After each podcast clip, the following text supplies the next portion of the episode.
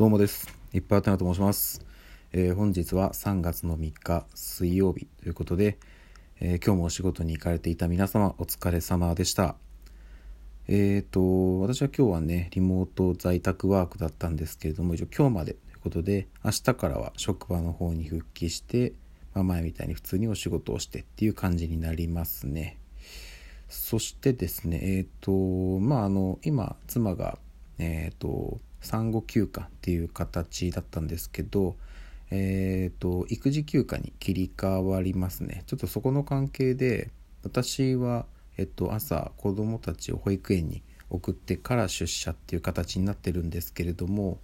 えー、育児休暇に切り替わるとあの保育で預けれる時間が短くなるんですよね。時短保育っていう形になるんで。そうなるともうあの朝の登園時間が遅くなるんで。私が送るのがもう出社の時間だと間に合わなくなってしまうので、えーと、そこからはもう、えー、申し訳ないですけども妻にお任せしてという形で、えー、私はま通常の勤務体制に戻るといった感じになっております。完全に 私のもうプライベートなお話ですけどそんな感じになっております。はい。でですね、えー、っと、お便りを一ついただいているので読ませていただきます。えー、カッピーハウの中の人さん、いつもありがとうございます。いっぱいあてなさん、こんにちは。えー、小学校の頃合唱コンクール出てました。お NHK ですよね。課題曲と自由曲ありましたね。中学校の時に応援に誘われたけど、弓道部ばっかりしてました。誘ってくれた友達申し訳なかったなってことで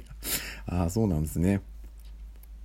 えー、っと、はいはいはい。あ、そうなんです小学校の時に合唱コンクール出てたんですね。NHK の。ああいいですよね。N コンはねやっぱその全国大会のがあるとあの要はあの NHK ホールに行けるんですよ。であそこでねもう要はあの日本中からあの代表が集まってきてもうトップを決めるっていうその NHK コンクールのやっぱね全国目指してねえ、うちの部活ももう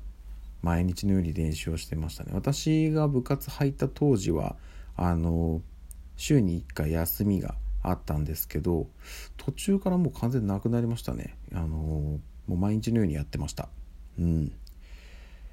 そっか。じゃあちょっとその辺のまた合唱部の話今日もしましょうかね。あえっとカピハーの中野田さんいつもお便りありがとうございます。はい。でですねえっ、と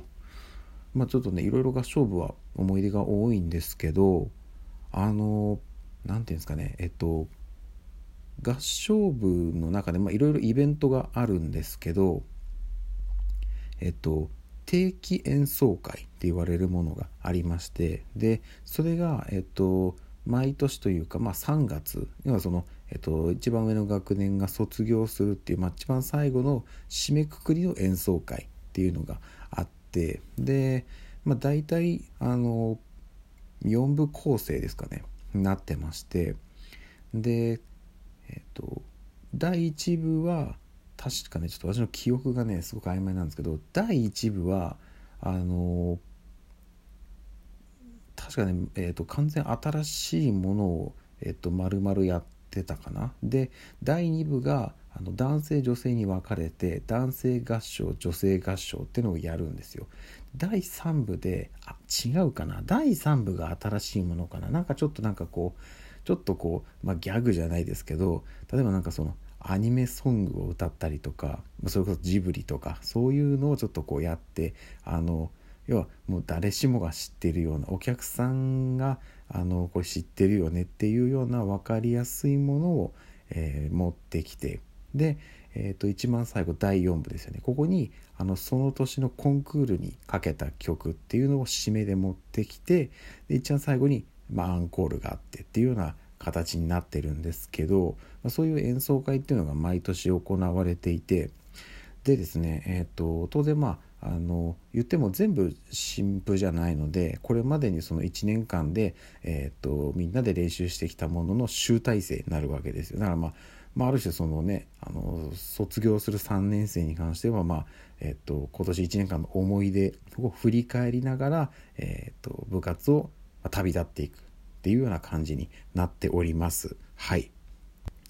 でですねえーとまあ、その演奏会、まあ、当然私が1年生の時から当然参加するんですけれども1年生の時はあのこれまでもちょこちょこ話してた通りやっぱあのやっぱりもともと音感が良くない人間なんで他の人とちょっとこう部活に対する何て言うかなその姿勢もちょっと違うわけですよねもうあの歌えるのはもうもう前提でより上を目指そうっていう人たちがいっぱいいる中にとりあえずまずは歌えるところからっていう人間がいるわけですよ。でこれあのもう悲しい話なんですけどやっぱりその部活のレベルが高いんでちょっとやっぱりあの落ちこぼれてくる人が出てくるわけですよ中でも。うん、やっぱりこうなかなか伸びない人とか、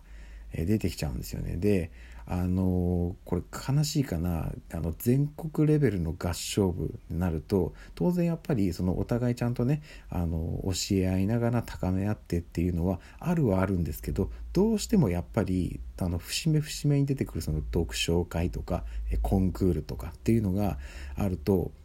あの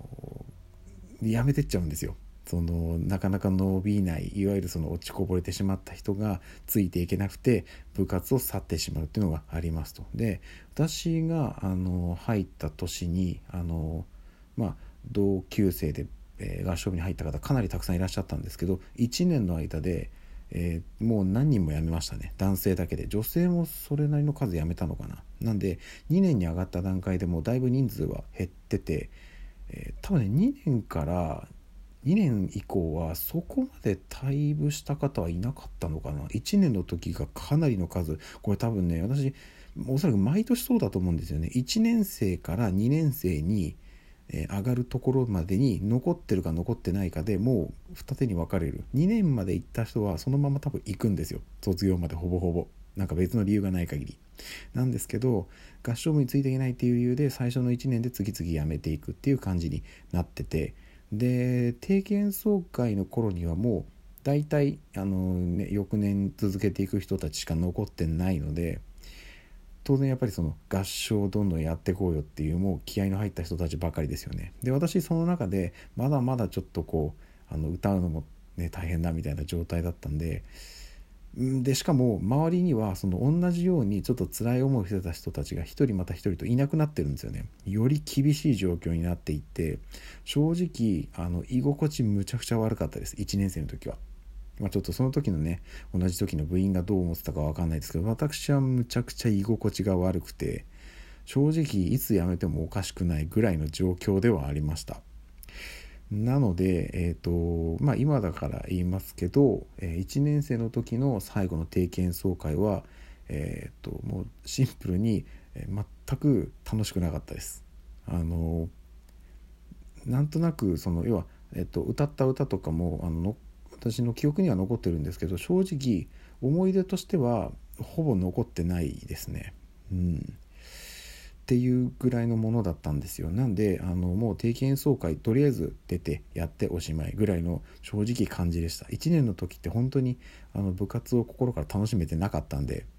だったんですけどえっとその定期演奏会の終わりに、まあ、打ち上げがあるんですよ。で、えっと3年卒業される方々は、まあ、一人一人挨拶をしてっていう感じなんですけどその中のですね、えっと、一人の男性の方が、まあ、あの先輩の中では割と親しくしてた方なんですけど最後あの話をされた時に、えっと、1年生の方に、えっと、お願いしたいのは、